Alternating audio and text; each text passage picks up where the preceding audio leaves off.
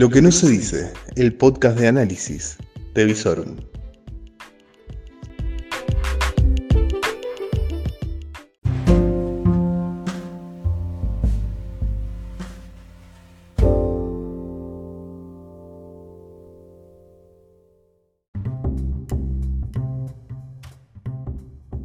Reflexiones de una noche agitada, lo que necesitas saber al final de la jornada.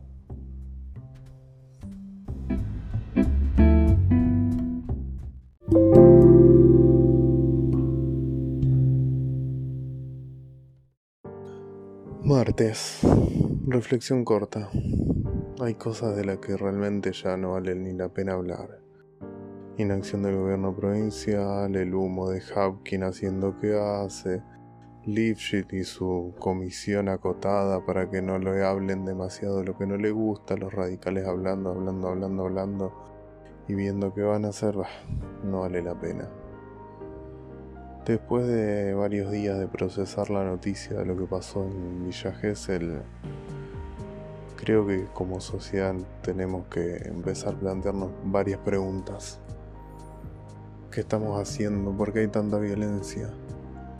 ¿Por qué hay tanto consumo de alcohol? No solo los jóvenes.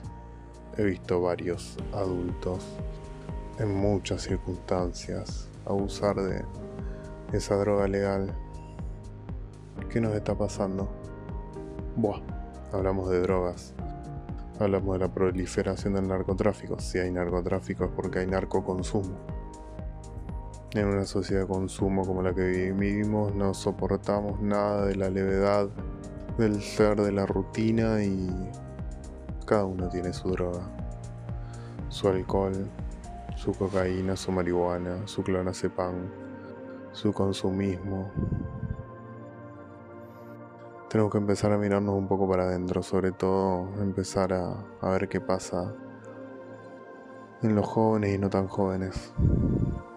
No podemos estar como estamos. Hay demasiada violencia. Y lo vemos en todos lados, lo vemos en el crimen, lo vemos en la relación, en la sociedad, lo vemos en el tránsito. No sé, me parece que estamos en la comodidad de no hacernos las preguntas que deberíamos empezar a hacernos. Porque hay que ir un poquito más a fondo. La inseguridad también son las preguntas que no nos hacemos las juventudes abandonadas, las juventudes violentas y violentadas,